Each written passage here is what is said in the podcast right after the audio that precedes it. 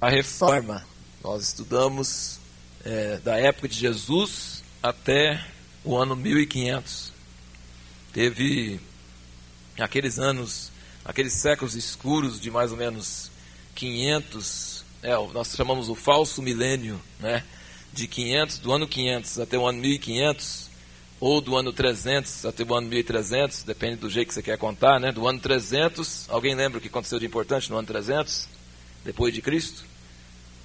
Constantino, né? Então a igreja foi perseguida, é, às vezes mais, às vezes menos, desde a época de Jesus até o ano de 300, em torno do ano 300. Aí veio o imperador Constantino e adotou o cristianismo como religião oficial, e aí o cristianismo passou a perseguir e não ser perseguido. Então mudou muito e piorou bastante o nível da igreja. Já tinha entrado em declínio por outros motivos, é, já tinha havido avivamento, restauração. No ano 140, 150 já teve os primeiros avivamentos. O pessoal já tinha parado de falar em línguas há muito tempo, já tinha parado de profetizar. Então veio movimentos que os outros chamaram de hereges, chamaram os montanistas. Né? Então já no ano 150 né, a igreja já estava tão fria que já teve avivamento e já teve gente criticando os outros de pentecostal e coisa assim. Né? Já teve gente esperando a volta de Cristo, indo para a montanha esperar ele voltar. Né? Parece coisa até de hoje, já tinha isso no ano 150, 160, por aí já tinha. Mas a igreja vivia perseguições fortíssimas, é, periódicas, e, e isso ajudava a igreja sempre ser mais pura, mais, mais firme, mais coesa. E quando Constantino adotou a, cristianismo como religião oficial, aí a igreja realmente se tornou muito misturada com o mundo, muito misturada com o governo. Em vez de ser perseguido, passou a ser popular ser cristão. Não ser cristão era perigoso, até para a sua segurança. Então, e, e isso então se conta de 300 até 1300. Alguém lembra o que aconteceu é, nessa, no século de 1300 a 1400? De importante? Alguém aqui já falou que no ano 300 aconteceu Constantino, já me alegrou, né? Agora, e o ano de 1300? Fala um nome importante dessa época, de 1300. É, João Hus, muito bem. Não pode nem dizer que os dois que deram respostas não estavam muito frequentes nos, nas, no curso do ano passado. Né? Como é que é? Escutaram todos os mas é, antes de João Hus, quem veio antes de João Hus? Wycliffe. Wycliffe foi um dos primeiros sinais de que Deus estava começando a restaurar a igreja. Então, às vezes as pessoas falam, a reforma começou com Lutero. Não começou com Lutero. Começou 200 anos antes de Lutero, 150 anos antes de Lutero, com Wycliffe lá na Inglaterra, que falou muitas das mesmas coisas que Lutero falou depois. E o Hus, lá na atual Tchecoslováquia, mas se chamava Boêmia naquela época, era é, em Praga, na Universidade de Praga, ele pegou muita coisa de Wycliffe e morreu no fogo queimado por causa da sua fé nessas coisas. Então, isso em 1380, 1390, 1350, até ali. E, e Wycliffe traduziu a Bíblia pela primeira vez, ele foi o primeiro a traduzir a Bíblia do latim para a linguagem normal das pessoas, a linguagem falada das pessoas, o vernáculo, né? O inglês, no caso. Foi a primeira versão em inglês da Bíblia inteira, foi o Wycliffe que fez. Né? Ou ele fez diretamente ou alguém sob a sua supervisão mas ele fez a primeira tradução completa, dizem que ele é praticamente o responsável pela moderna, pela moderna língua inglesa. É interessante notar que aqueles que traduziram a Bíblia, tanto Lutero, que traduziu a Bíblia para o alemão, como Wycliffe, que traduziu a Bíblia para o inglês, são, os, são responsáveis por quase toda a cultura daquela língua. Né? A língua, por exemplo, inglesa tinha vários dialetos. O dialeto que o Wycliffe usou se tornou, então, por causa da Bíblia inglesa, se tornou o dialeto mais comum, mais usado. Então ele foi responsável não só pela Bíblia inglesa, mas pela cultura inglesa de modo geral.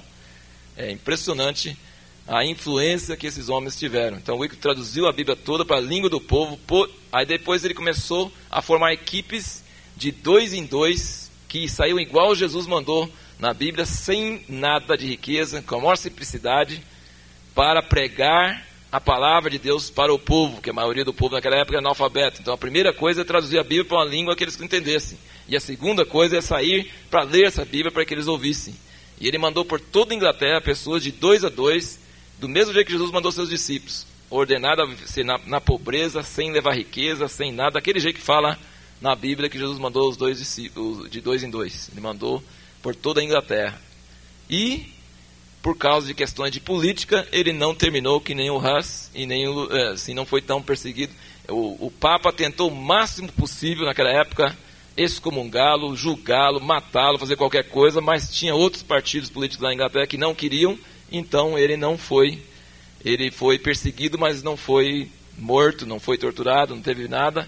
Só que depois da sua morte, 40 anos depois, eles foram lá, desenterraram os seus ossos, queimaram os ossos e mandaram, né, conjuraram a sua memória. Né? Só que ele diz aqui, esses são os primeiros sinais da primavera, né, depois do longo inverno, do longo inverno começou haver esses sinais de primavera. E ele diz que quando eles mandaram as cinzas de Wycliffe para tudo quanto é canto, né, mandaram, eles estavam espalhando figurativamente a reforma para todos os lados. Né, e de fato, lá, na, lá bem longe, tinha estudantes da faculdade da Universidade de Praga que foram estudar lá na Inglaterra, na faculdade de Oxford, que por sinal a faculdade de Oxford, a figura mais importante era Wycliffe. E Wycliffe todo mundo era contra ele, mas ninguém ousava contradizê-lo porque tinha medo, porque o cara é tão inteligente que ele desmontava qualquer argumento. Então ele quase unicamente sozinho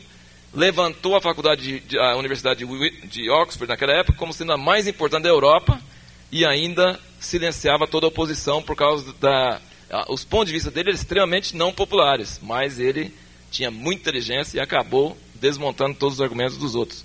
E estudantes lá da Tchecoslováquia foram para lá, pegaram a visão do Huss, de Wycliffe, levaram para lá, e aí surgiu o Huss depois com os mesmos ensinamentos. Falando em outras palavras, que a Bíblia é mais importante do que o Papa, que a Bíblia tem mais autoridade que o Papa, isso para eles era heresia naquela época, e eles falaram claramente que a Bíblia é mais importante que o Papa, e que os sacramentos não eram daquele jeito que a igreja falava, que que a ceia não tinha esse negócio de transubstanciação. Então eles falaram várias coisas que eram realmente é, anátema né, para o pessoal naquela época.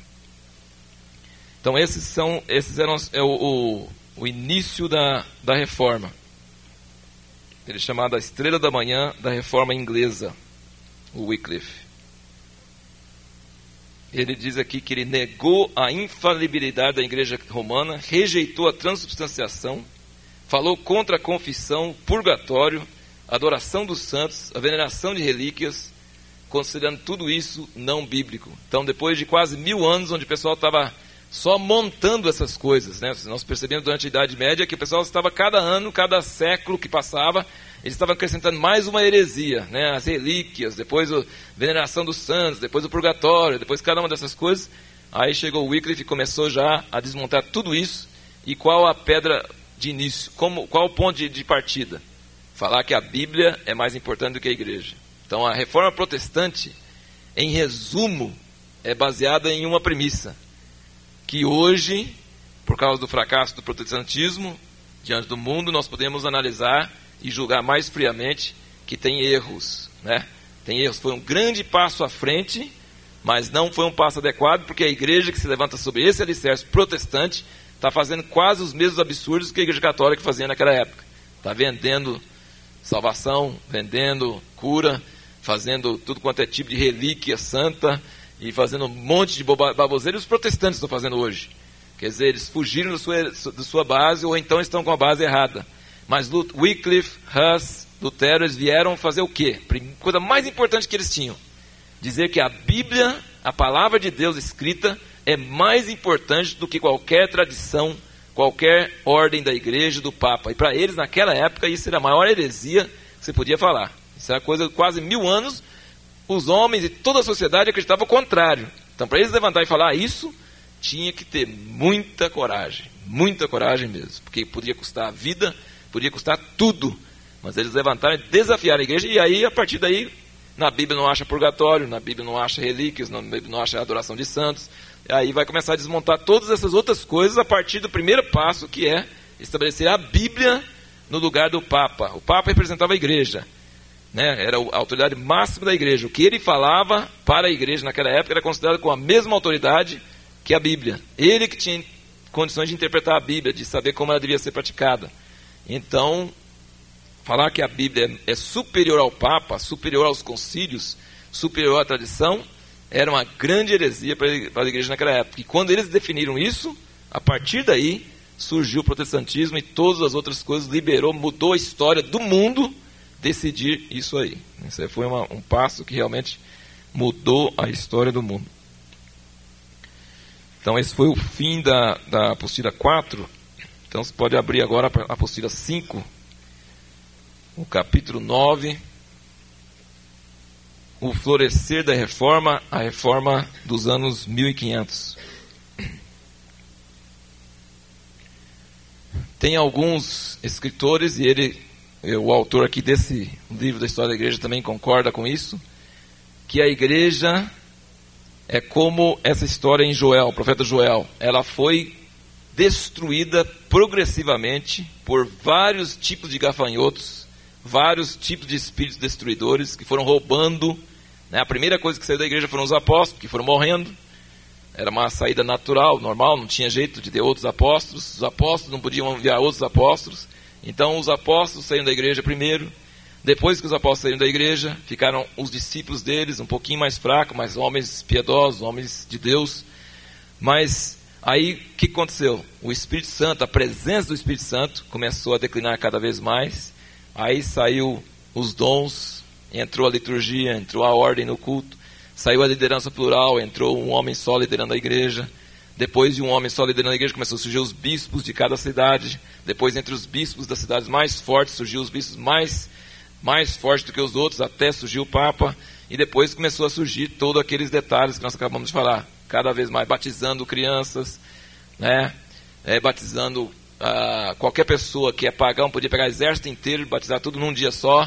Convertia depois de entrar na igreja, não antes, que era mais fácil. E todos esses processos. Então a igreja foi sendo destruída aos poucos. E a partir desse ano de 1300, a partir dessas coisas, Deus começou a restaurar a igreja. E onde ele começou a restaurar a igreja? Qual o ponto que ele escolheu para restaurar a igreja? Né? Veja, se a gente vê a igreja, por exemplo, igual é, uma, uma água quente, né, que está saindo fumaça, né?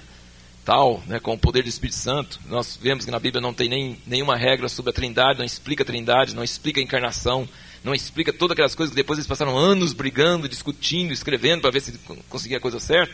No Novo Testamento eles não tinham esse problema. Por que não tinha esse problema? Porque tinha a presença viva de Deus no meio deles. Fazer isso que eu vi, isso que eu experimentei, isso que eu anuncio. Então eles não tinham problema teológico, eles tinham só problema de testemunho, falar o que eles sentiram, o que eles viram. Mas depois que não tinham testemunho, aí começou a falar assim: puxa, é 100% Deus, 100% homem, é três deuses, é um Deus só, e começou a entrar todo o problema da teologia e todas essas coisas. Né? E foi congelando cada vez mais. Então a verdade ficou congelada, ela não foi perdida, graças a Deus pelos concílios. Se não fossem os concílios, nós não teríamos nem a Bíblia hoje. O Novo Testamento foi escolhido pelos bispos nos concílios. Eram carnais, brigavam, faziam tudo quanto é tipo de coisa, mas eram homens que conheciam o que era a palavra de Deus e o que não era. Escolheram os livros do Novo Testamento. Senão nós íamos ter um Novo Testamento com os príncipes de São Tomé, de Barnabé, de não sei quantos Apocalipse, de não sei de quanto, e ia ter tanta coisa esquisita. Né? Então, através desse processo de congelamento da verdade, né? hoje, por exemplo, surgem movimentos que, que falam, não, essa frieza, essa vida cristã morta nós não queremos, nós queremos o poder do Espírito Santo, nós queremos emoção, nós queremos arrepio, e queremos cair, queremos levantar, e queremos né, poder, e queremos isso aí. E Doutrina não é importante, essas igrejas estão cheias de doutrina e estão cheias de morte. Né? Não adianta nada, nós queremos é vida. Mas, se você joga fora a doutrina tão preciosamente lutada da trindade, da encarnação, os livros do Novo Testamento e todas essas coisas, você vai entrar em heresias bravas, não é verdade? Então, aquela mesma coisa que congelou, formou a Igreja Católica, que é uma, foi uma desgraça, vamos dizer, de ter formado a Igreja Católica, que veio com todas essas maldades, todas essas coisas terríveis na história, mas ao mesmo tempo foi uma grande bênção, porque a Igreja Católica que preservou, preservou o Novo Testamento, preservou as verdades básicas. Se não fosse a Igreja Católica, se não fosse os mosteiros, se não fosse todas essas coisas, a verdade tinha sido perdida e não teria nem jeito de ser restaurado. Mas como era funcionou como um bom congelador, um bom freezer, então a verdade não podia produzir vida, porque estava lá congelado em latim, ninguém sabia ler, então estava escondida, bem escondida, bem guardada, a humanidade perdida nas trevas, na escuridão, fazendo absurdos, os próprios papas aprontando pior do que os reis e toda aquela confusão, os bispos, os cardeais e todo o pessoal, mas a verdade estava preservada. E quando começou a surgir o calor novamente, depois do inverno, começou o Espírito Santo a operar novamente, onde ele começou a operar? Na palavra que tinha sido congelada e começou a tirar da geladeira e começou a colocar para esquentar. Então começou a reforma, começou a restauração, pegando a palavra escrita, tirando do latim, colocando em inglês, alemão e nessa mesma época a máquina da imprensa, né, foi inventada para multiplicar a palavra de Deus. O pessoal discute muito, mas é bem provável que se não fosse a imprensa, Lutero não tinha sido bem sucedido, tinha sido destruído. Foi por causa do poder da imprensa que o que ele falou alcançou toda a Alemanha e fez uma força tremenda que não, ninguém conseguiu resistir. Se ele não tivesse a imprensa, provavelmente ele não tinha sido bem sucedido, ele tinha sido derrotado. Mas a luz da verdade que ele tinha foi divulgada tão rápido pela imprensa que a igreja não estava preparada para esse tipo de coisa e ficou sem poder, sem ação para poder esmagar ele. Não tinha jeito. Entendeu? Então, o poder da imprensa, o poder da palavra escrita, Deus dá muito valor à palavra escrita. Ele não gosta de imagem, não gosta de, de se apresentar, mas ele sempre, desde o início, usou Moisés, usou a sabedoria dos egípcios, usou toda essa coisa de escrita. Ele usa a palavra falada e escrita. Né? Então, é importante lembrar disso, que na época da reforma, Deus pegou e começou a restaurar a igreja a partir da palavra. Ele pegou aquela palavra, aquela mesma palavra, que tinha sido congelada e não estava nas mãos do povo, e agora começou, a, através dessa palavra, nas mãos do povo, uma reforma que até hoje não terminou. A igreja não terminou a reforma, a reforma não acabou, porque essa palavra que foi colocada nas mãos do povo ainda não produziu uma igreja que produziu essa palavra. O Novo Testamento foi produzido por uma igreja poderosa, cheia do Espírito Santo o Espírito Santo saiu, ficou só a palavra. A mesma coisa, olha, ficou o rastro da igreja, mas a igreja mesmo sumiu. Mas ficou a marca. Viveram sobre a terra homens e mulheres que viveram de forma diferente do que nós temos visto, por causa do poder da vida do Cristo ressurreto dentro deles pelo Espírito Santo. Então, essa palavra, qualquer pessoa que lê hoje, né, pode ler em qualquer lugar, ela está disponível em qualquer lugar, qualquer hora. Você tem o testemunho de que isso é verdade, que existiu. Se aconteceu uma vez, ele pode acontecer de novo. Amém?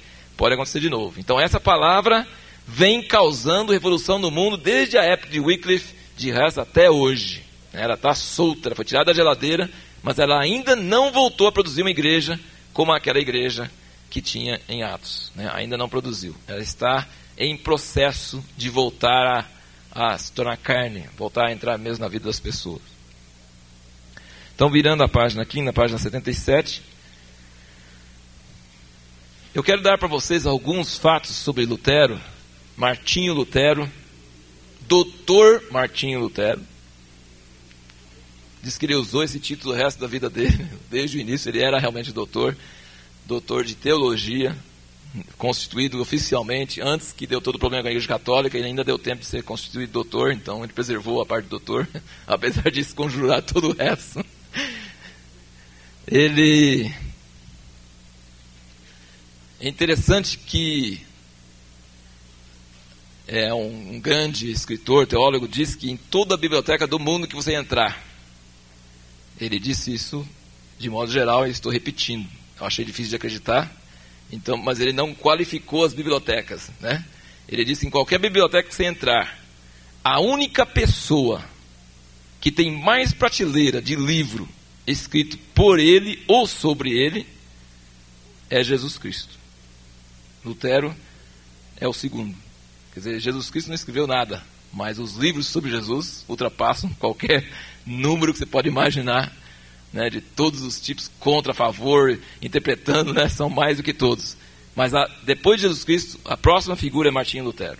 É, é, é, é coisa fora do comum o impacto desse homem na nossa história. Quer dizer, o mundo não seria o que é hoje se não fosse Lutero. Ele está praticamente presente em todas as, as coisas que aconteceram depois. É interessante que aquelas 95 teses que ele escreveu e pregou na porta da igreja lá, foi é conhecidíssimo, famosíssimo, como a marca, o comércio do protesto. Ele não fez aquilo pensando naquelas consequências. Ele não sabia nem imaginava que ia dar aquele resultado. Ele era professor de faculdade de teologia e o costume era colocar as teses para chamar um debate sobre o assunto. Ele, primeiro, ele não sabia que aquelas teses iam ser traduzidas para o alemão, porque ele fez em latim. Era para chamar uma, um debate naqueles dias, não era para ser divulgado. Mas o pessoal traduziu e espalhou por toda a Alemanha numa rapidez. Acho que dentro de um mês o negócio estava por toda a Alemanha e pegou fogo. Quer dizer, ele não sabia onde ele estava se metendo quando fez aquilo. Né? E é interessante que, com aquelas 95 teses, ele escrevendo aquilo lá, e botando naquela porta, um homem destruiu em poucos dias uma estrutura de séculos que dominava a Europa. É, isso é interessante. Caiu, ruiu, porque as 95 teses destruíram a lógica que sustentava essa, esse edifício. Entendeu? Algo inimaginável, porque se a pessoa tinha, vivesse séculos, a coisa não mudava. Todo mundo faz, imagina, isso é a mesma coisa de de acabar com, por exemplo, alguém mudar hoje a democracia, mudar todos os governos agora para reinado, agora vai ter rei. Tudo para, nossa, para acontecer isso pode até acontecer, mas demora décadas. Nosso mundo moderno veloz vai gastar décadas para o povo todo mudar o sistema, né? Mudar em poucas horas, em poucos dias, toda essa estrutura milenar da igreja foi uma coisa que ruiu de uma vez, assim, trincou de uma vez. E a vida intelectual do Ocidente, do mundo moderno, não viria a existir sem Lutero e Reforma. Alguém disse que ele foi o último homem medieval, o primeiro homem moderno. Então ele representa a diferença, porque ele estava na, na encruzilhada entre a, o, a era medieval e a era moderna. Ele foi filho de camponeses. O pai dele trabalhava em mina de cobre, mas foi bem sucedido nesse trabalho e era um cara trabalhador, lutador e estava, sim, tinha posição importante dentro da, da aldeia onde ele, onde ele vivia. E o pai dele queria que ele fizesse direito. Se o pai dele tivesse falado, não, você vai é só aprender lei e vai me ajudar aqui no meu, meu serviço, tal, tinha mudado toda a história também. Né? Mas o pai dele queria que o menino estudasse direito. Então mandou para as melhores escolas e preparou para ir para a faculdade de direito. E ele estudou alguns anos. Naquela época tinha graduação, pós-graduação, mas era diferente do que hoje. Era era, não era os mesmos termos de hoje, então era tipo um ano, dois anos, e ele era tão inteligente que ele fez no, no mais rápido possível, certo? Ele, ele, dentro do que eles escalaram, ele fez mais rápido possível. Se eles tivessem deixado ir mais rápido, tinha ido mais rápido. Então ele era realmente muito inteligente e foi rápido. Alguns outros fatos interessantes sobre ele é que ele, quando ele estava estudando primário, é, imagina a época dele. Quando ele estava estudando primário, Cristóvão Colombo estava fazendo aquela navegação dele lá para as Américas. Ele estava estudando primário. Quando ele estava começando a ensinar teologia, Miguel Ângelo estava pintando aquele, aquele, é, aquela capela assistindo lá, lá em Roma. Né? Ele, estava, ele realmente viveu numa época de muitas coisas acontecendo, as grandes descobertas, o tempo da Renascença, todas as coisas. Ele tinha oito irmãos e irmãs, mas apenas um irmão e três irmãs sobreviveram, chegaram à idade adulta. Naquela época, a mortalidade das crianças era grande. Né? Ele tinha oito irmãos e só quatro sobreviveram até a idade adulta. O que ele fala da sua infância é muito pouco, não dá para saber, mas ele deixa transparecer bem claro que tanto o pai como a mãe davam aqueles coros daquele de, de ficar na memória, sabe? Mas ele diz que alguns teólogos, psicólogos modernos dizem que por causa disso que ele reagia contra toda autoridade. Uma das maiores besteiras que você pode imaginar. É, o pessoal moderno não aguenta deixar a história em paz, então eles pegam o que pensa hoje e projeta tudo para trás. Né? Além de interpretar errado as pessoas de hoje, ainda pegam os de trás e começam a fazer a psicanálise do, de Lutero. e, então, é, mas esse, o autor que estava lendo aí diz que provavelmente, apesar de tomar essas tremendas surras do pai e da mãe, até que diz que a sua foi tão grande que o pai, ele ficou meio distanciado do pai, o pai teve que ir atrás, pedir perdão e tentar acertar as coisas mas ele disse que provavelmente era comum em todas as famílias naquela época a disciplina severa, dura, e que durante toda a vida Lutero tinha realmente grande respeito por seu pai e bom relacionamento. Então não, não justifica esse tipo de atitude que o pessoal interpreta sobre ele. Ele gostava de música mais do que qualquer outra matéria quando era jovem. Gostava de música e tocava alaúde, seja lá o que, que é. O que, que é isso? É. É, tipo violão então antigo. Ele tocava muito bem, mas quando ele entrou para o mosteiro, tinha que dar tudo para os pobres, acabar com tudo, não pode ter nada disso, então ele parou de fazer isso. Mas é um detalhe interessante sobre a vida dele. E o evento, um dos eventos mais importantes na história aconteceu em 1505. 1505. Isso é quase comparável àquilo que aconteceu com Paulo na, no caminho para Damasco. Né? Mudou toda a história do mundo. Ele tinha nascido em 10 de novembro de 1483. Então, em 1505, fazendo cálculos rápidos, ele estava com quantos anos de idade? De, de 1483 até 1500 são 17. Mais 5, estava com 22. 22 anos. Então ele estava no meio do seu curso de, de direito para se tornar um advogado. Estava indo bem, estava tal. E de volta para a faculdade, passando por uma mata, deu um tremendo tempestade de trovão relâmpago e ele pensou que era o fim. Então, pensando que era o fim, não tinha nada que perder, ele se lançou no chão, clamou por Santa Ana, que era a padroeira, a santa padroeira dos mineiros, do, do pessoal. Então era a única pessoa que ele podia ter mais, mais a proximidade. Pelo que parece, ela era considerada mãe da, de Maria, mãe de Jesus. Então era a avó de Jesus. Já pensou? Você tinha ouvido falar da, da avó de Jesus já? Eu não tinha ouvido falar. Mas essa Santa Ana disse que era a avó de Jesus. ele, ele gritou: Socorra-me, Santa Ana, e me tornarei um monge e cumprirei os, e, e, e, me tornarei um monge. Aí o relâmpago não pegou ele, e ele era um homem de palavra, cumpriu o voto dele com grande desgosto do pai, que o pai tinha toda a esperança que queria se tornar advogado, desistiu da advocacia com 22 anos e entrou no mosteiro, largou tudo, tudo, tudo, tudo mesmo e foi para o mosteiro. Chegando no mosteiro, ele disse depois que se fosse para algum monge ser salvo por fazer as coisas de monge, ele tinha sido salvo. Porque ele fez o que eles faziam dobrado e com toda insistência. Se era para jejuar, jejuava para valer.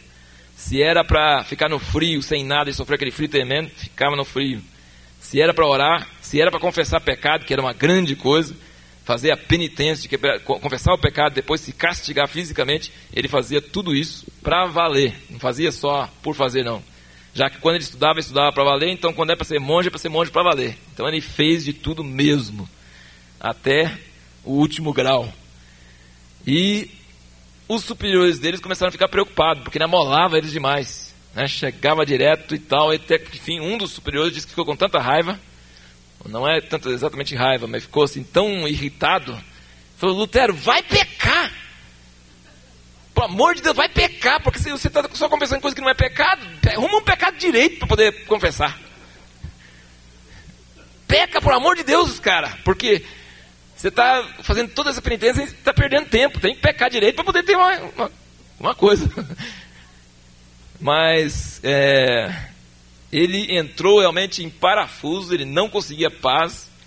E ele começou, ele tinha raiva de Deus. Ele tinha raiva de Deus, raiva da justiça de Deus, porque falou assim: a justiça de Deus é que a gente ame a Deus. Ele manda a gente amar Ele. Mas ele não dá força para a gente amar Ele, então é terrível. E ele era sincero, então ele falou assim: não, eu fiz essa, essa confissão, eu fiz esse, essa penitência, eu fiz tudo isso, mas não fiz direito. Então tem que fazer de novo. Aí falei: não, também não fiz direito. E então estava realmente em problemas. Então durante todo esse tempo ele ele tinha problemas sérios com a consciência e o versículo de Romanos 1,17 era central na vida dele antes e depois. Né? Romanos 1,17 que diz: O justo viverá, eh, nisso é revelada a justiça de Deus de fé em fé. O justo viverá pela fé. Então ele, ele fala assim: essa justiça de Deus, pelo ensinamento que ele tinha aprendido, é que a justiça de Deus é que julgava os pecadores. E como ele era pecador, então a justiça de Deus era o maior inimigo dele, porque a justiça de Deus ia julgar ele. Então tinha um pavor da justiça de Deus, sabia que a justiça de Deus era justa, sabia que ele era injusto, então a justiça de Deus é terrível. Ele falou: não adianta falar que a justiça de Deus é, se revela de fé em fé, o justo viverá pela fé. Como que eu vou viver pela fé? Ele falava assim: como que eu vou viver pela fé? Eu não sou justo. O justo viverá pela fé, mas eu não sou justo, então essa opção não existe para mim. Então ele ficava em cima desse versículo, estudava os, os teólogos passados, estudava tudo, mas você, mas não tem jeito. O justo viverá pela fé. Então, para viver pela fé, tem que ser justo.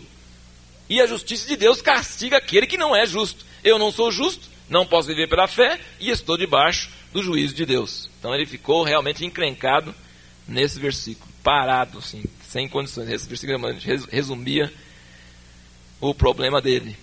Sério.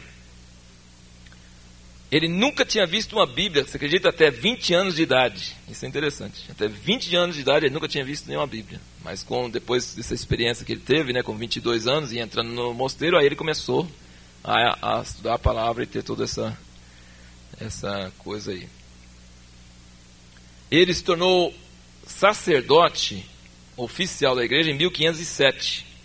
Quando ele celebrou a primeira missa, ele ficou tão aterrorizado da presença viva de Jesus na ceia, no pão e no vinho, que ele quase tremia tanto que quase deixou cair o cálice e o pão no chão. Estava tremendo de medo. E estava querendo correr embora para fugir da presença de Deus que ele cria que tinha lá. Então a fé dele não era uma fé teológica. Né? Então, para você entender Lutero, é importante você entender que ele não era um teólogo só. Ele realmente foi um dos maiores teólogos assim de mudar a história em matéria de doutrinas, mas a, a teologia dele não nascia de cabeça, nasceu da experiência, da fé que ele tinha. É, não sei porque, é, não sei exatamente, mas sei que ele, logo, logo eles não aguentaram ele muito lá. Aqui, de 1505 até 1507 ele estava lá. Aí ele foi ordenado sacerdote, mas continuando como monge. Eu não sei exatamente quando foi que o superior dele falou assim: você tem que aprender estudar teologia, ir para a faculdade, entendeu? Faculdade de teologia, tal. E alguém disse que não sabe, dependendo do ponto de vista, foi a pior ou melhor conselho que podia ter sido dado. Porque se o superior dele já sabia os pepinos, os pulgas orelha que ele tinha, e ainda mandou ele para a faculdade, ia soltar a praga para tudo quanto é lado, né? Então, se o superior dele tivesse algum amor pela igreja católica, ele devia ter falado, não, peraí, isso é uma praga, fica aqui na sua cela, aqui fazendo penitência a vida inteira, que não vai adiantar nada, né? Mas ele mandou ele para a faculdade, ele falou, ele não queria ir, mas o superior mandou, ele foi. E indo para a faculdade, lá que ele começou a dedicar a estudo mesmo da palavra e todos esses autores e coisas, e começou a ensinar e pregar, aí que a coisa, entendeu? Então não sei exatamente quanto tempo, é, porque logicamente na faculdade ele ainda era parte da ordem, mas cedido à faculdade, e foi lá que realmente aconteceu todas essas as coisas posteriores. Né? Até o fim da vida ele escreveu 60 mil páginas, mas disse que esperava que todos os seus livros desaparecessem e somente as escrituras fossem lidas. A pessoa Escreveu 60 mil páginas, mas disse que preferia, era, a vontade dele era que tudo que ele escrevesse desaparecesse e o pessoal lê só a Bíblia. Isso que é trabalhar para valer. Né? E o Papa falou, o Papa Leão Décimo chamou ele de porco selvagem na vinha. porco selvagem na vinha, porque ele arrancava e destroçava doutrinas e práticas de longa data. Né, uma, né, você já imaginou um porco selvagem, né, um javali, entrar numa, numa, numa vinha bem cuidada, de anos, né? Ele entra lá dentro e começa a arrancar tudo e destroçar tudo, acabar com tudo. Né? Então o Papa chamava ele de porco selvagem na, na vinha.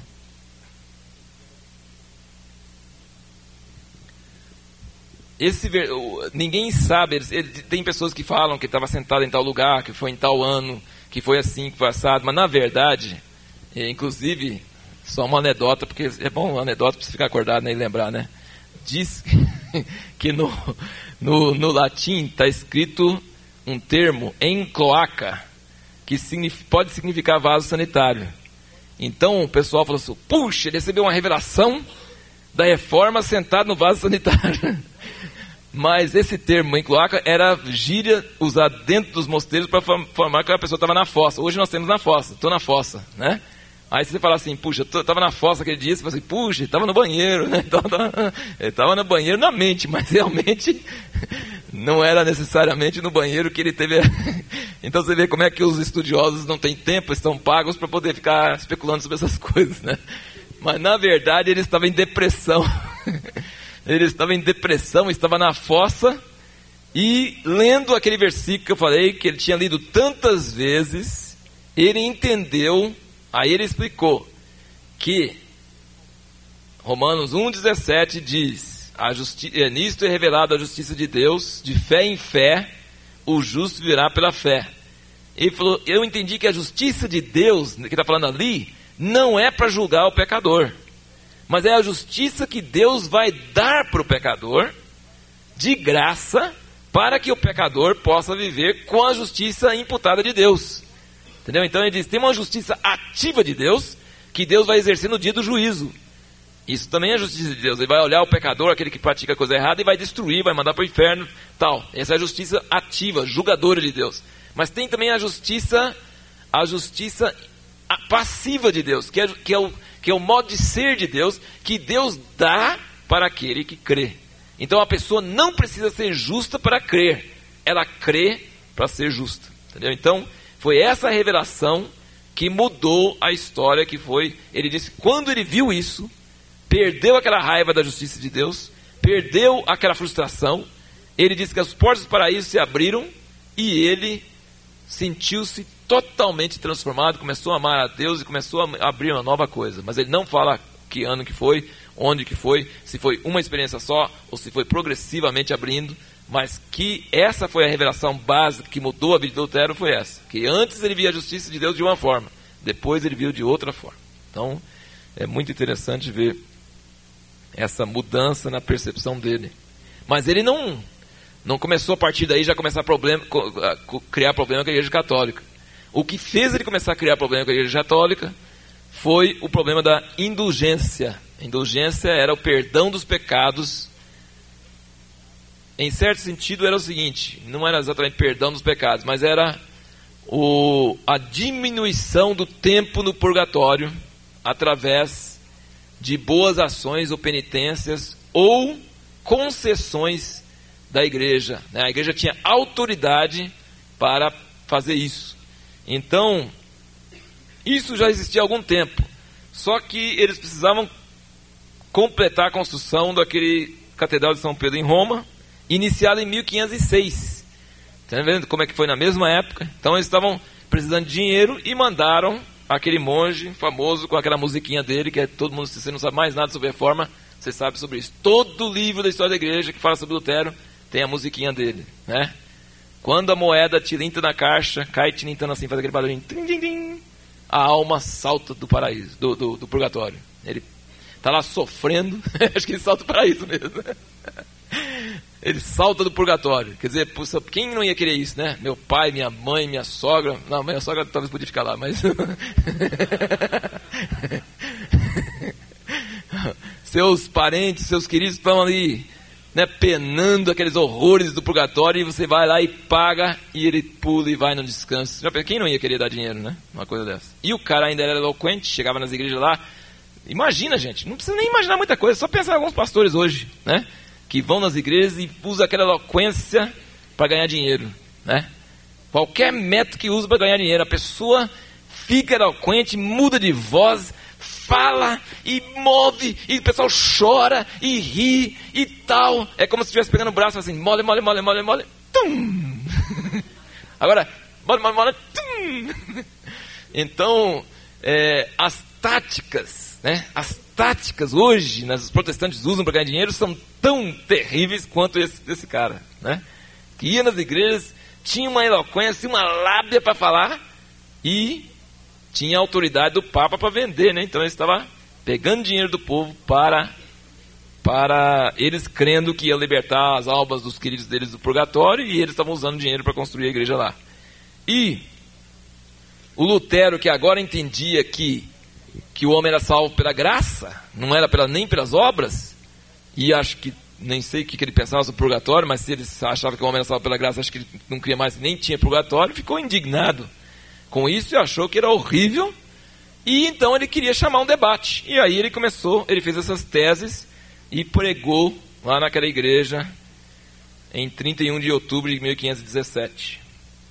Só que, como eu disse antes, ele não esperava que fosse divulgado com tanta rapidez e criou da noite para o dia um vendaval e incendiou né, a fogueira lá pra caramba.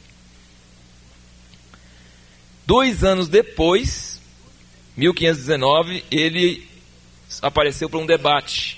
E o cara chamava João Eck, professor na Universidade de Leipzig. Esse nome Eck significa, é, em inglês significa corner, que significa encantoar, canto. Né? E diz que foi exatamente isso que ele fez com Lutero. Lutero era esperto, mas o cara também era esperto. Então foi um duelo de debate pra caramba, né? E o cara era canto, né? Era checkmate, né? Então ele, ele chegou o cara, chegou Lutero, o que ele queria fazer? Ele não queria saber o que era certo, o, o Eck, não queria saber o que era certo. Ele queria fazer Lutero falar uma heresia para que ele fosse taxado de herege e excomungar da igreja. Então, ele foi apertando Lutero para dizer que quando o Papa ou os concílios falam alguma coisa que vai contra a Bíblia, que eles são errados. Porque se Lutero falasse isso, ele está falando que o Papa ou os concílios podia estar errado. E a Bíblia podia estar mais certo que ele. Se ele falasse isso, ele já era herege. Certo? E ele conseguiu, porque Lutero, por A mais dele, tinha que admitir que ele estava indo contra a indulgência e o Papa estava a favor da indulgência. Então ele estava dizendo que o Papa estava errado. E que os concílios que tinham falado sobre purgatório também estavam errados. E, por tabela, não tanto tempo atrás, o João Hus foi queimado na fogueira num concílio. Um concílio importante da igreja, concílio de Constância. Então, ele falou: nem tudo que o Hus falou era heresia. Era. E o Lutero tinha que admitir que não era. Consequentemente, Lutero era tão herege quanto Hus. Certo? Então, é, a porca foi pro brejo nessa hora. o negócio ficou, ficou, engrossou a partir dessa data, porque aí ficou claramente, ele foi forçado a entrar em confronto com a Igreja Católica, com o Papa, com tudo, entendeu? Então o que aconteceu?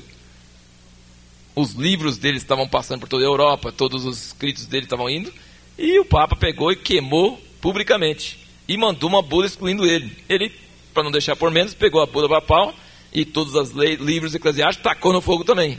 E a guerra estava fogo contra fogo. Né? Depois disso, ele, é, ele, escreveu vários outros livros aqui, que são muito famosos também e eram muito usados. E em 1521, ele foi chamado agora para uma coisa mais séria. Ele foi chamado diante do imperador. Só que ele pensou, esse imperador Carlos V, ele queria ele nem conhecia os príncipes lá da, lá da Alemanha, e ele era rei da, da Espanha, e agora estava entrando no Império Romano, então ele queria saber como é que ele como é que ia fazer. Então Lutero pensou que o imperador chamou ele para tentar ouvi-lo e tentar fazer uma paz entre a igreja católica e a protestante. Então ele foi lá todo animado. Quando ele chegou lá, O que, que ele viu? Todo mundo, todas aquelas autoridades lá reunidos, com um monte de livro em cima da mesa, e falaram com ele: Você retrata isso aqui? Você vai retratar isso aqui? Ou alguma coisa que está escrito aqui? Ou você vai ficar com tudo isso? Quer dizer, ele foi chamado para declarar se ele ia crer no que ele escreveu ou não. E ele ficou assustado, porque ele chegou lá para outro funerário, não sabia que ia ser isso, e pediu tempo. Aí passou para o outro dia, deram um dia de prazo. Quando chegou no outro dia, ele falou: Eu não posso retratar nada. Então aí ele foi é, ele ficou debaixo de sanção do imperador, não só da igreja. Antes era só entre ele e o Papa, agora é com, com o imperador. Em província até hoje, esses, tem esse Saxônia, tem esses lugares lá até hoje que. É, então, é, o eleitor de Saxônia, que era o príncipe daquele, lugar, era muito amigo do, de Lutero. Então, o que, que ele fez? Quando Lutero estava indo embora, ele mandou uns homens é, sequestrar ele sem ele saber. Ele não sabia quem, quem, como estava sendo sequestrado, para onde estava sendo levado. E levaram ele para o castelo e guardaram ele um ano e ninguém sabia onde ele estava. Aí disse que ele, que ele deixou a barba crescer, cabelo crescer, e puseram outro nome dele, cavaleiro não sei de quê, da nobreza. Ele não era da nobreza. Eles fizeram ele da nobreza, ficou no castelo lá, e uma, uma noite deu uma fugida lá, achou um cavalo, fugiu, foi para ver, porque os, os companheiros dele lá na cidade estavam fazendo uma bagunça. Sabe quando que, que Lutero tinha a cabeça no lugar? Ele estava ele tava indo contra a Igreja Católica em cima de alguns pontos. Mas os companheiros dele lá estavam estavam é, é, é, parando com a missa, jogando fora as batinas, acabando com tudo, sabe? Eles estavam ficando loucos. E ele pegou um cavalo escondido, foi lá e deu uma, um basta neles lá e depois voltou e ficou bonzinho lá. Mas diz que ele ficou tão diferente com essa cabelo, barba e tudo isso, que chamaram um pintor conhecido, amigo dele, Alguém chamou para pintá-lo e o cara pintou ele fez a semelhança dele. Não sabia que era Lutero, né, de tão diferente que era. E até hoje eles têm a, a imagem dele já quando ele estava no, no, disfarce. O próprio pintor que tinha pintado ele do jeito normal não sabia quem ele era quando pintou ele.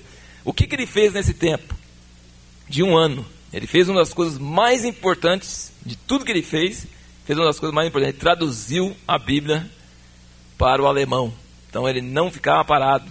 Ele não ficava parado. Com um ano, em poucos dias, é tudo naquele jeito laborioso, difícil. Diz que ele traduzia 1.500 palavras do grego para, é, para alemão por dia. Diz que era uma coisa, um prodígio. E ele mesmo dizia que estava cansado de ficar parado, estava à toa. Né? Então era uma pessoa que produziu muito. Em, em menos de um ano, ele traduziu a Bíblia inteira. E foi uma das coisas que mais causou impacto na, na Alemanha foi essa tradução da Bíblia para o alemão. Ah, aqui está dizendo que é engraçado, né? Quando ele foi de cavalo lá e, e foi acalmar os colegas dele, ele disse que eles tinham engolido o Espírito Santo com pena e tudo. os profetas lá, né? Os profetas loucos lá, ele disse que eles tinham engolido o Espírito Santo com pena e tudo. Já tava, por isso que as profecias não estavam saindo muito direito.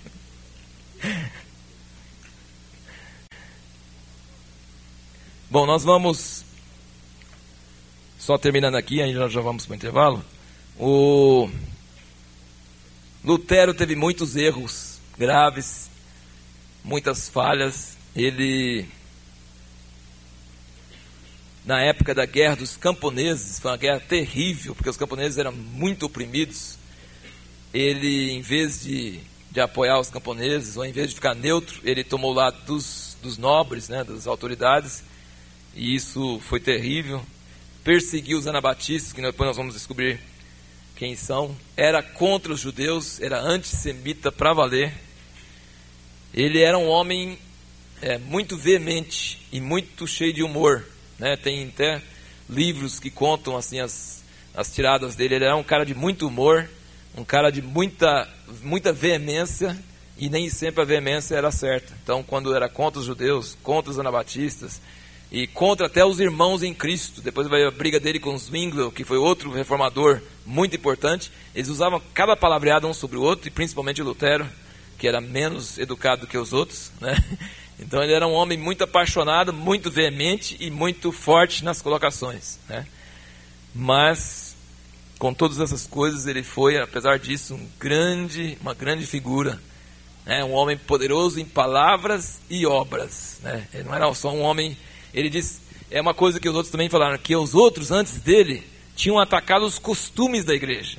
Ele atacou as doutrinas da igreja. Então isso é uma coisa, ele, ele foi na raiz. Os outros falaram assim, ah, a igreja está corrupta, está fazendo coisa errada, não devia fazer assim, devia fazer assado. Ele chegou e questionou a própria raiz da igreja, o próprio alicerce da igreja. Né? E, então, apesar de todos os seus defeitos, ele foi uma figura levantada por Deus realmente para destruir a igreja atual, né, da sua época, e abrir espaço para nova revelação da palavra, novas práticas, nova vida entrar na igreja. Interessante que apenas sete semanas de diferença entre o nascimento de Lutero e o nascimento de Zwinglio, esse reformador na Suíça. Sete semanas de diferença. Os dois eram quase a mesma idade, tinha muitas semelhanças. E essa parte da Suíça, a Suíça é um país naquela época e hoje continua sendo, que tem não, não existe uma língua chamada Suíça. Né? Língua na Suíça tem quatro línguas. Dependendo de onde, onde ele está perto, fala aquela língua. Mas, lógico, que os mais falados é alemão e, e francês. Né? Mas é, Zurique fica na parte alemã. Então, falava alemão. O Zwingli falava alemão, Lutero também. E na mesma época que Lutero, Lutero estava lá na Alemanha e Zwingli estava na, em Zurique, na, na, na Suíça, eles estavam trabalhando no mesmo projeto da reforma da igreja. Só que Zwingli era bem diferente do que Lutero em um sentido. Zwingli não era tão apaixonado, tão é, violento em suas reações, ele não passou uma crise tão forte, pessoal, quanto Lutero. Ele chegou mais a essas conclusões através do estudo da palavra, através de convicção pela palavra em si. E ele fez uma reforma mais radical do que Lutero. Então, ele era mais radical. Lutero é, foi forte sobre a justificação pela fé, sobre a graça de Deus, é, sobre várias coisas assim, mas no mais ele continuou tudo normal. Né? As missas e, e os costumes e uma série de coisas, ele era bem mais devagar para reformar a igreja. Já os Zwingli tirou da igreja completamente imagens, relíquias, hábitos, velas. Ele fez uma reforma mais abrangente, mais forte. Só que, junto com ele, tinha alguns homens que estavam bem firmes com ele no início, apoiando ele bastante, mas eles começaram a ficar impacientes porque eles achavam que ele não estava reformando a igreja que chega. É, ele estava indo muito devagar. Ele, é, uma coisa muito importante vocês lembrarem é que a igreja, na mente do povo naquela época, igreja e governo era a mesma coisa. Não, não conseguia entrar na cabeça deles, porque, gente, é quase mil anos desde que Constantino adotou a igreja. Então a igreja para eles era governo. Entendeu? Então para eles, para nós, hoje é o maior absurdo você matar uma pessoa, é, excomungar a pessoa, deserdar a pessoa por causa de suas convicções religiosas. Ele pode ser, ele pode ser um gay, pode ser um um seguidor de Moon, pode ser o que for, que ele tem que quebrar a lei em algum ponto para ser preso. Ele não pode ser preso por causa das convicções religiosas dele. Eles não entendiam isso. Era, era assim, a coisa mais normal para eles que se a pessoa defendia um ponto de vista diferente do que o governo religioso, que ele devia ser excomungado, expulso, torturado para mudar de ideia ou morto para o próprio bem dele, porque ele ia ser um, um fator que ia totalmente acabar com a sociedade. Entendeu? Então é dificílimo para nós entender isso.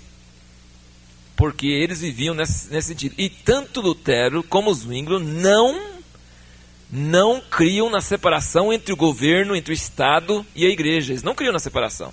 Eles criam que a igreja católica estava errada e que devia ter uma igreja certa. Mas a igreja certa devia mandar na cidade, como a igreja católica mandava antes no país, certo? Tanto é que, com a reforma, veio guerras tremendas em toda a Europa entre os protestantes e os católicos. E a briga era porque, em muitas questões, a briga não era por causa de. Os governantes não estavam com convicção religiosa diferente. Eles estavam com convicção que eles não queriam nada a ver com o Papa que vinha da Itália, certo? Essa era a questão. A questão era política. Então eles eles defendiam o protestantismo porque era mais interessante para eles defender o protestantismo para ficar mais independente, para não ficar é, debaixo de Roma, certo? Então, é, e Lutero entrou nessa jogada e o Zwinglio entrou nessa jogada. Eles entraram nessa jogada política, claro que diferente, porque Lutero estava na Alemanha e Zwinglio na, na, na Suíça. É, mas é, eles criam firmemente que a Igreja Católica estava errada, porque ela não seguia a Bíblia, mas que devia ter uma igreja estadual, uma igreja do Estado, que defendia a Bíblia, certo? Então é muito importante entender isso. Então, junto com os Zwinglio, tinha alguns ajudantes, alguns homens, que no início estavam muito unidos com eles, mas depois eles começaram a perder a paciência, porque ele ficou muito devagar na reforma, e no entanto ele foi muito mais na reforma do que Lutero, né? Mas ele foi muito devagar, e o que, que eles fizeram? Eles falaram assim: Nós não vamos mais ficar com você, porque você ainda está parte dessa, dessa coisa abominável que nós não cremos, nós vamos fazer uma reforma mais radical. Então esse pessoal era os anabatistas, certo? Então veja bem: tem Lutero, tem os Zwinglio, tem os ajudantes Zwinglio que, que depois se tornaram os anabatistas, que eram radicais. Mas quando você lê sobre o que eles fizeram e o que eles eram, você, se tiver alguma noção da Bíblia, identifica mais com os anabatistas do que com qualquer um dos outros, porque eles voltaram realmente para uma base mais correta. Mas na época, eles eram considerados hereges da pior espécie, né? eram considerados hereges do pior tipo, fanáticos, né? E tanto a Igreja Católica quanto a igreja protestante perseguia eles até a morte. Realmente matava, torturava, acabava, afogava, fazia o que fosse para acabar com eles. Então é difícil, né? É difícil a gente pensar que pessoas, homens de Deus como Lutero, Zwingli, esses outros, podiam ser tão cruéis com outras pessoas, né? Então eles eram perseguidos pela igreja católica, mas depois eles passaram a perseguir os outros que eram mais radicais do que eles numa, numa certa altura, isso é muito importante, porque essa divisão até hoje criou problemas. Um dos governadores, um do pessoal, ele estava vendo que os católicos na Europa estavam ficando muito fortes e que tinha perigo para os protestantes. Então ele falou assim: eu tenho que unir o Zwinglio e o Lutero, porque aí nós vamos juntar todos os protestantes em uma base só e nós vamos ficar fortes também. Então ele chamou os dois, o Lutero e o Zwinglio, para uma conversa. E pôs eles lá cara a cara para conversar. E eles conseguiram concordar de 15 itens, conseguiram concordar em 14, gente. Hoje, você chama qualquer tipo de denominação um com o outro e não consegue concordar em dois. Agora, em 14, é, então o pessoal sempre fala assim, puxa, os caras brigaram né, por causa de uma coisa. Hoje briga por causa de coisa muito menor. É, né, essa coisa aqui que eles brigaram aqui, eles conseguiram concordar em 14 coisas. Né? Isso é uma coisa inédita. Concordaram em literalmente em 14 coisas, quando chegou na 15 aí discordaram, não concordaram, ficaram violentamente separados e nunca mais concordaram em nada e ficou dividida a igreja luterana, as igrejas luteranas e as igrejas reformadas. Até hoje as igrejas reformadas é, deram origem às igrejas presbiterianas, deram igreja, as igrejas reformadas que existem hoje mesmo, congregacionais, né? Todas essas linhagens, tem linhagem de igreja no mundo inteiro que vem dessa fonte de de Zurique, né, que foi de Zwinglio e também depois de Calvino. Né, Calvino também pegou a bola andando porque o Zwinglio morreu novo, morreu com 40 e, 40 e poucos anos de idade, 40, quanto? 47 anos de idade. Então o Zwinglio não teve tempo para desenvolver todo o potencial dele. Ele estava ainda. É... Agora, o que, que era a discordância dos dois? Era sobre a ceia. Lutero disse que não cria na transubstanciação, transubstanciação significa que na hora de ministrar o pão, o sacramento, o padre santifica e quando ele santifica, aquele pão material se transforma no corpo literal de Jesus Cristo. Então a pessoa está comendo o corpo e bebendo o sangue de verdade, porque ele transforma, transubstanciação, ele muda de substância, ele passa de ser de farinha de trigo para carne de um homem e de vinho para o sangue de um homem. Muda de substância, transubstanciação.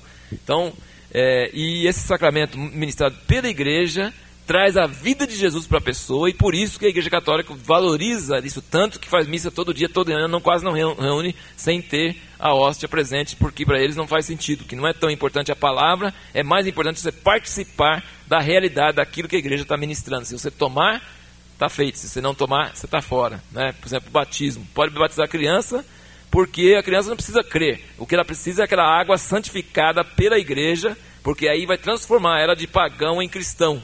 Certo? Então, eles criam no poder transformador dos elementos e não no poder da fé da pessoa. Então, os, é, essa reforma foi entrando nisso aí, e eles, é, nós já falamos que o Wycliffe foi contra esse negócio de transubstanciação. E o que que Zwingli falava? Zwingli falava o seguinte: não, tem nada de transubstanciação, é símbolo. Então você tome o pão, é símbolo, você bebe o vinho, é símbolo. Ele queria que a gente lembrasse da morte dele, que a gente tomasse em comunidade, que tomasse em, juntos como igreja, que formasse o amor, que expressasse o amor da igreja uns pelos outros e que está comendo Jesus sim, está comendo Jesus pela fé no Espírito, o Espírito alimentando Jesus e tudo, mas que os elementos são só elementos, que não tem nada a ver. E o Lutero fala assim: não, isso não é verdade, porque quando Jesus deu, ele não disse isto é símbolo do meu corpo, ele disse isto é o meu corpo. E ninguém te dá direito de ficar interpretando diferente. Ah, ele não quis dizer isso. Ele não quis dizer, por que, não disse? Ele disse: Isto é o meu, minha carne, comei dele todos. Isto é o meu sangue. A nova aliança, meu sangue, bebei dele todos. Então, se ele disse que é, é porque é. Ele não disse que, que é símbolo. E o Zwinglio pegava aquele versículo de João 6 que fala: As minhas palavras, a carne para nada aproveita. Minhas palavras são espírito e são vida. Então, a carne para nada aproveita. E entravam, enveredavam por aí, aí começaram a falar um monte de coisa. Né? Os índios falavam assim: como é que se a, o corpo de Jesus foi ressuscitado, está lá no céu, a destra de Deus, e corpo não é espírito. Então, o corpo se entende que tem limites. Se tem limites, o corpo está lá. Se está lá, não pode estar tá aqui também. Né?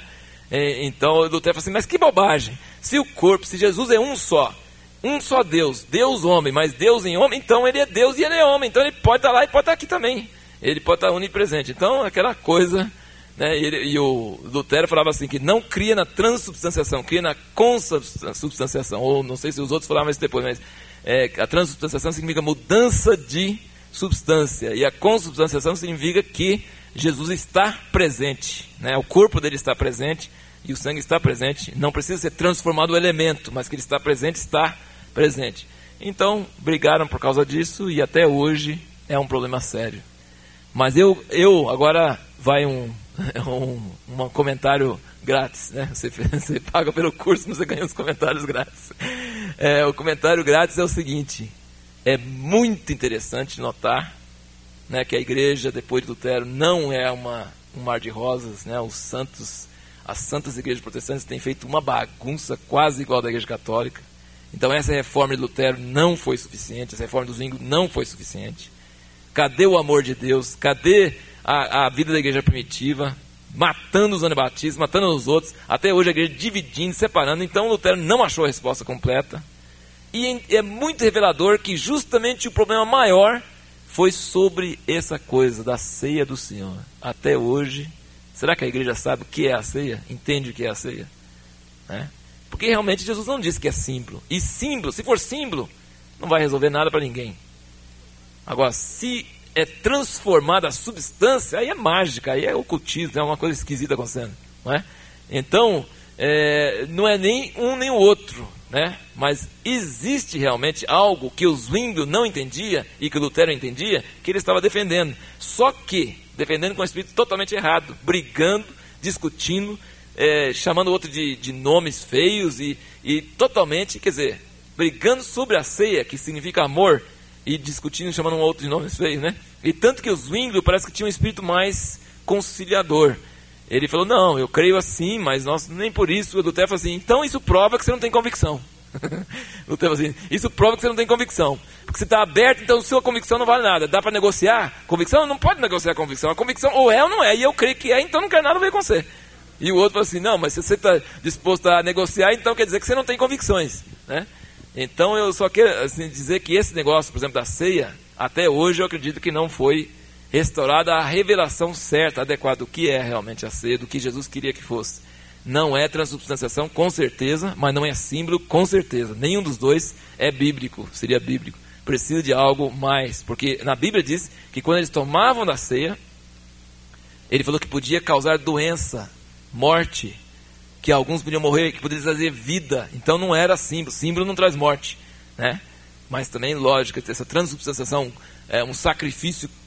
Cada vez Jesus sacrificar de novo é um absurdo, né? coisa que a Igreja Católica tem trazido. Então, existe um problema. E Lutero, por causa da fé dele, eles celebravam a ceia muito mais frequentemente do que os Zwingli. O Zwingli acho que era quatro vezes por ano, porque era símbolo, então não precisa ser mais. Mas o, porque cria na, na, na, no poder, na, necessidade, então era mais frequente. Mas é lamentável e ao mesmo tempo revelador que isso foi o ponto onde pegou, né? Pegou nesse nó aí e realmente não, não saiu. E Zwingli morreu em campo de batalha, com a espada na mão, defendendo a cidade dele contra os católicos que estavam invadindo lá. Ele morreu com 47 anos de idade. E depois, então, esse era Zurique. E aí em Genebra, que é outra cidade da Suíça, só que a parte francesa, é, surgiu João Calvino, que era mais novo, né, era uma segunda geração. Ele estava nascendo na época que, né, em 1509, na época que as coisas estavam quentes lá para o lado de Lutero e Zwingli. Mas ele foi uma pessoa que trabalhou muito. E ele foi o que escreveu, a maior contribuição dele foram as suas institutas da religião cristã, que ele foi reformando durante toda a vida dele. Foi a primeira, porque foi a primeira vez que alguém sentou e escreveu direitinho, metodicamente, o que os reformadores criam. Porque ah, os católicos, os oposicionistas, falavam cada absurdo que eles criam e colocava, falava que eles falavam cada coisa, não eu vou explicar direitinho o que a gente crê, para ficar muito claro quais são as doutrinas básicas da reforma. Então, é, Calvino foi muito importante isso. Ele estava voltando ao credo dos apóstolos. Ele, ele e depois os seguidores dele, ele tinha uma, uma, é, uma doutrina sobre a soberania de Deus e a graça irresistível e acabou os seguidores dele fazendo pior ainda do que ele tinha intencionado. Mas aqui ele diz que chegou em sua sucinta fórmula Tilipe: total depravação por nascimento, incondicional eleição, Deus salva somente aqueles que ele quer, limitada expiação, Cristo morreu somente pelos eleitos, isso é, é fora da Bíblia, né? porque a Bíblia não fala isso, a Bíblia fala o contrário, que Jesus morreu por todos, irresistível graça, e a perseverança dos santos, uma vez salvo, sempre salvo. É, isso aqui é muito resumido, né, gente? Para estudar a história da igreja no curso que nós estamos fazendo, tem que ser meio resumido mesmo, senão não vai, vai atolar, né?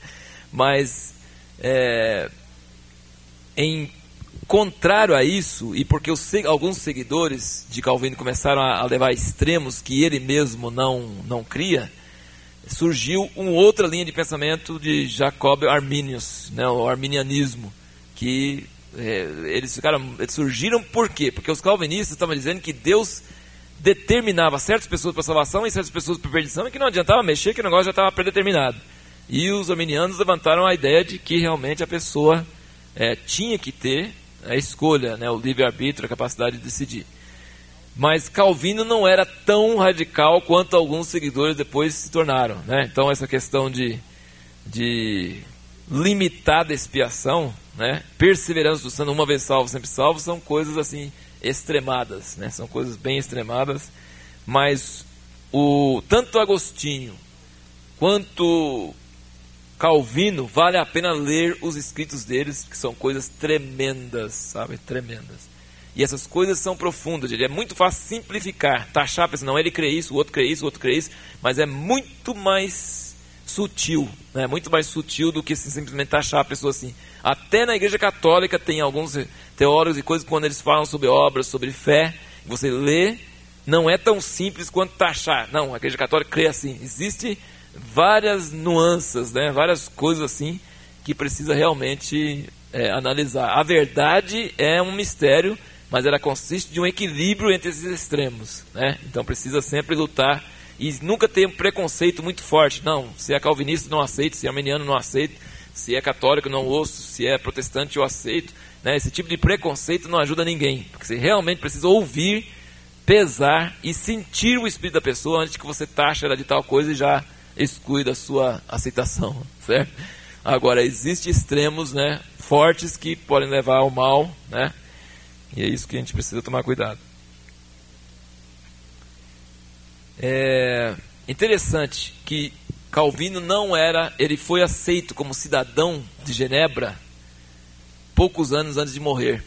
Poucos anos antes de morrer. Viveu lá 25 anos, ele era estrangeiro lá e era um dos cidadãos mais importantes da cidade. fazia parte do conselho municipal que determinava todas as coisas da cidade. ele, não, ele era cidadão francês, estava fugindo da França pela perseguição. E por um acaso que ele parou naquela cidade. Ele passou naquela cidade de noite, de Genebra, não queria ficar lá, estava a caminho para Estrasburgo. No outro dia, passou lá porque tinha que ir, por fora de um lugar que estava tendo muita perseguição contra os protestantes. E um pastor que tinha naquela cidade sentiu que Calvino era a pessoa que podia ajudar. E ele chegou no hotel e falou: Calvino, você é a pessoa, você tem que ficar aqui para nos ajudar. E Calvino, imagina, não vou de jeito nenhum, vou estar para amanhã cedo estou partindo. Ele argumentou, argumentou, argumentou, Calvino não aceitou. Ele falou assim: Deus vai te castigar em todos os seus estudos se você não ficar aqui. Aí o cara ficou assim, teve temor e ficou lá, por causa da maldição que o cara jogou nele. Aí acho que pouco tempo depois, ele e o outro foram expulsos da cidade. Ele falou, opa, já estou livre do livre da maldição do cara, né? Pois, não é de ver que o cara falou assim, não, agora você tem que voltar lá. E maldiçoou de novo, ele voltou de novo. ele trabalhou lá até morrer.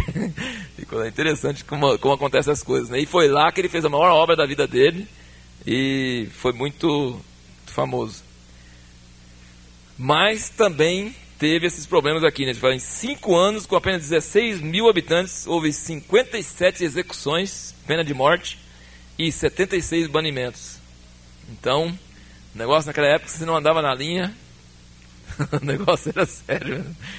Eles eram perseguidos, mas eles perseguiam outros. Né? Coisa difícil, né? Agora aqui, continuando aqui na página 82, a reforma se espalha. Enquanto o luteranismo se espalhou por norte, saindo da Alemanha para Dinamarca, Noruega, Finlândia, Suécia e os países bálticos, até hoje esses países são bem influenciados pelo são luteranos, né? Tendo com o tempo se tornado a igreja estatal desses países escandinavos, a reforma suíça de Zwingli e Calvino se espalhou para o sul, leste e oeste, indo para a França, Países Baixos, Bélgica, Escócia, Hungria, Espanha e Itália. Então até hoje isso aí você vai encontrar as igrejas influenciadas. Na França, apesar de severa perseguição, os protestantes tinham mais de 2 mil, 2 mil congregações por volta de 1560. Sabe por que, que França hoje é um país tão deserto espiritualmente? Espanha também? São dois países praticamente os piores lugares para você ir né, para pregar o evangelho, para qualquer coisa. Um país onde o evangelho é, péssimo nesses países. Sabe por quê? Você vai ler agora a resposta. Eles conseguiram aniquilar a obra de Deus nos seus países. Não é porque os franceses, os espanhóis têm menos porcentagem de pessoas para ser salvos do que outros países. Já passou para pensar nisso? Como é que pode ser uma pessoa? Não, ele é francês, então ele é mais difícil de converter. Não é porque é francês que é mais difícil de converter. Ele é mais difícil de converter porque a porcentagem que eles tinham de pessoas de potencial que todos os outros países também têm, para converter, para servir a Deus, para fazer as coisas, foram exterminados sistematicamente. Acabaram, aniquilaram com o evangelho nos seus países. Certo? Por isso que esses países são desertos hoje, terríveis do, da palavra, porque acabaram com o pessoal que tinha algum potencial, alguma coisa. Tem efeitos terríveis, né? Na França aqui, né, diz na noite fatal de 24 de agosto de 1574, sob a direção da católica Rainha Mãe Catarina de Médici, cerca de 22 mil protestantes foram mortos no massacre de São Bartolomeu. Já pensou? Uma coisa dessa acontecer? 22 mil pessoas mortas numa noite. O que, que, que significa isso?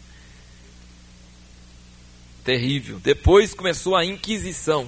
A Inquisição foi uma, uma campanha, uma cruzada da Igreja Católica para acabar com toda heresia, toda coisa. Chama Inquisição por quê? porque a pessoa podia ser judeu, podia ser muçulmano, podia ser o que for, mas fazia de conta que era católico para não perder a vida. Né? Então eles torturavam qualquer pessoa que denunciava outra pessoa, falava qualquer coisa sobre outra pessoa. Né? É que nem nos países comunistas hoje, né? qualquer lugar que tem é, perseguição, é, a pessoa fica sujeito a fofoca, coisa. Então vai lá e vai inquirir, vai fazer a declarar com a boca dela, desconjurar a religião dela e confessar que o catolicismo é a verdade e tal, e beijar, sei lá. Você lembra por que, que os primeiros cristãos morriam? Por que, que os primeiros cristãos morriam? Qual a maior perseguição deles pelo Império Romano?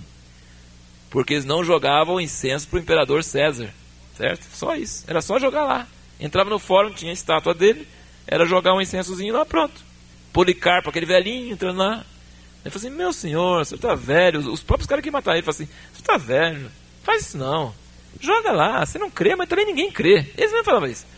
Você nem crê. É, gente, eles, eles, eles, você acha que os romanos criam naquilo? Os romanos não criam naquilo, mas era para manter a ordem no país. Então, assim, não, que isso? Isso é nada. Isso é coisinha, joga lá. Ele falou, meu senhor nunca me traiu em hora nenhuma, agora no fim da vida eu vou trair ele. E morreu, velho. 80 e tantos anos de idade. E as moças, os jovens, tudo morria por causa de uma coisinha. Era só jogar lá. Só adorar o ídolo. O, o imperador como Deus, adorar ele como Deus. Jesus é Senhor ou César é Senhor? Então a igreja primitiva morreu muita gente. E muita gente foi por esse jeitinho também. Aí quando acabava a perseguição, esse pessoal ia para a igreja. Aí a igreja falou assim, não, você não, você é um traidor. Aí virou uma maior briga, maior discussão, uma maior divisão nas igrejas para saber se, o que, fazia com esse pessoal. Queria ser cristão, mas não tinha tido fé para morrer. E os outros morreram. E aí? Aceitava ou não aceitava esse pessoal de volta? Perdoava eles ou não? É difícil, né? Então esse foi um grande problema na época de Agostinho, né? naquela época eles não sabiam o que fazia com esse pessoal, que tinha traído e os outros tinham morrido.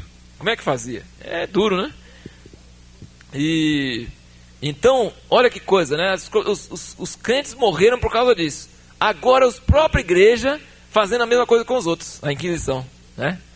Inclusive, nós conversamos com um desembargador lá em Campinas uma vez, interessante, que ele conhecia uma história antiga. Ele disse que quase todos os brasileiros que têm nomes né, é, terminando em, em, plantas ou animais são descendências de judeus que vieram fugidos da, da Espanha nessa época de, da Inquisição. Espanha, Portugal, né? Porque na época da, da Inquisição, eles mudaram o nome para não dar na cara que era judeu, entendeu? Então, é, Coelho, Pinto, é, Oliveira, né? Todos esses nomes assim, eram nomes que eles arrumaram. Era muito comum na época o judeu arrumar esse sobrenome para não para escapar da, da Inquisição. Então. E muitos deles também fugiram, mudavam de país, vinham para o Brasil, para outras partes do mundo para escapar da, da, dos problemas lá.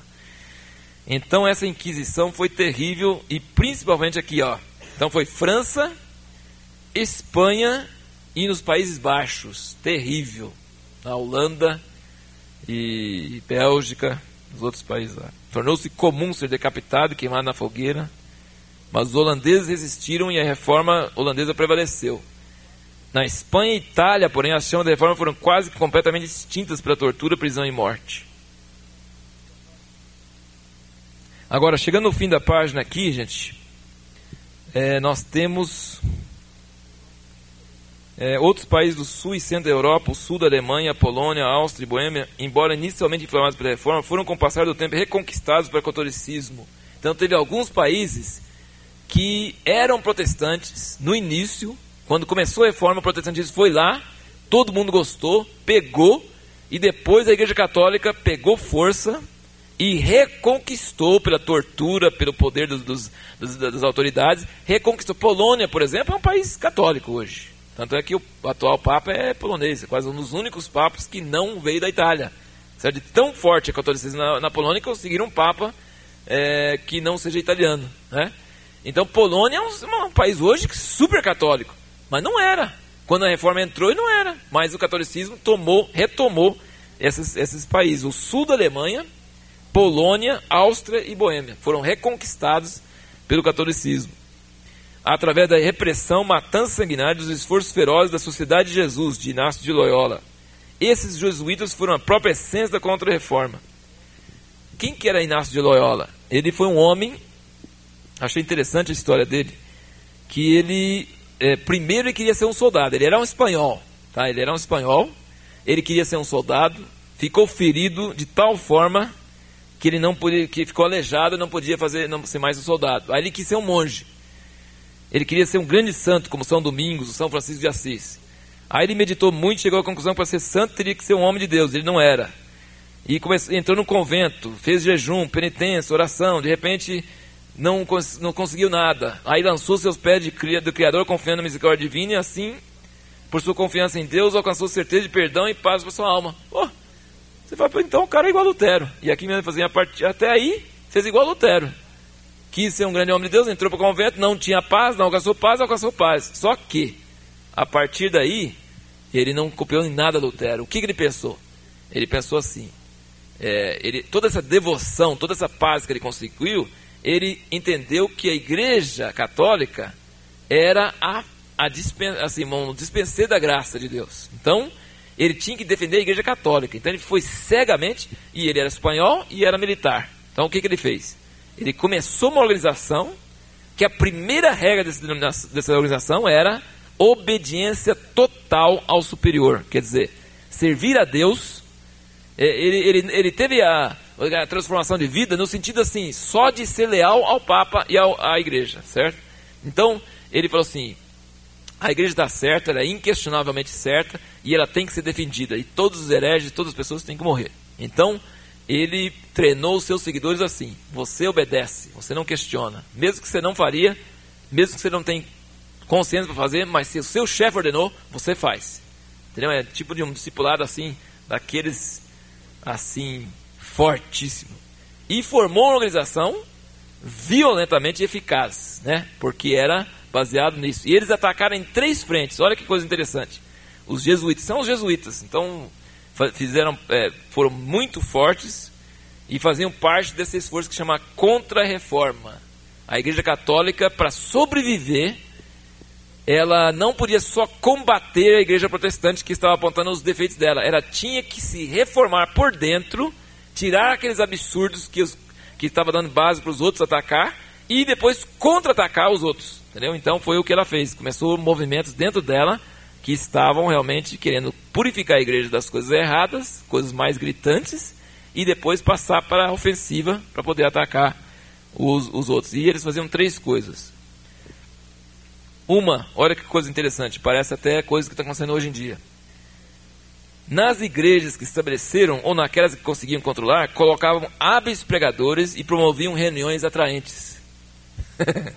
Não se cita nomes de hoje. Padre Marcelo Jesuíta. É, hábeis pregadores promoviam reuniões atraentes. Quer dizer, eles mudaram a, a, a figura. Né? A coisa tem que ficar mais. A, puseram assim nova vida no culto público da igreja romana em muitos lugares. Segundo ponto, começaram a dar atenção à educação. Começaram a abrir escolas por tudo quanto é lugar. E da, naquela época a escola era cara, era só para os ricos. Eles começaram a abrir escolas gratuitas para todos os pobres. E começaram a abrir escolas em tudo quanto é lugar, e era muito bem aceito, e eram escolas muito bem feitas, e educaram toda a nova geração, as crianças, os jovens, começaram a formar, então, no mundo inteiro, um trabalho de educação, formação da cabeça das, das crianças, dos, dos jovens. E, é, logicamente, eles não davam só a educação, o que, que eles davam junto? A forte ênfase na defesa da Igreja Católica e forte paixão contra o protestantismo, né? Então era uma, era uma forma de catequizar as crianças contra o protestantismo e a favor da Igreja Católica. E outro lugar que eles fizeram, outra, e a terceira, então eles reformaram o culto, eles entraram na educação e eles infiltraram nos governos. Isso todo mundo sabe, né? Eles infiltraram nos governos, era muito próximo a todos os príncipes, os governantes e enchiam a cabeça dos governantes contra o protestantismo. Então eles foram uma das maiores causas de perseguições da Inquisição e de coisas assim, eram eles, porque o governante podia ser católico, mas era meio, assim, não estava nem aí. Né? Chegava o jesuíta e fazia a cabeça dele, e falava, falava, falava, falava, o cara ficava louco e começava a mandar brasa em cima dos, dos protestantes. Então eles entravam nos lugares, infiltravam nos, nos governos, nos lugares assim, e começavam a formar uma oposição mais forte. E eles eram tipo a, a, o FBI da Igreja Católica. Né? Era tipo. A, então eles arrumavam muita encrenca entre eles mesmo, muita coisa. Então teve um, um Papa que, que, que mandou fechar tudo, né? Depois veio um outro um tempo depois e restaurou eles de novo. Né? Então é uma tipo uma, uma quinta coluna né, da Igreja Católica que realmente causou problemas entre eles e às vezes até com a própria igreja.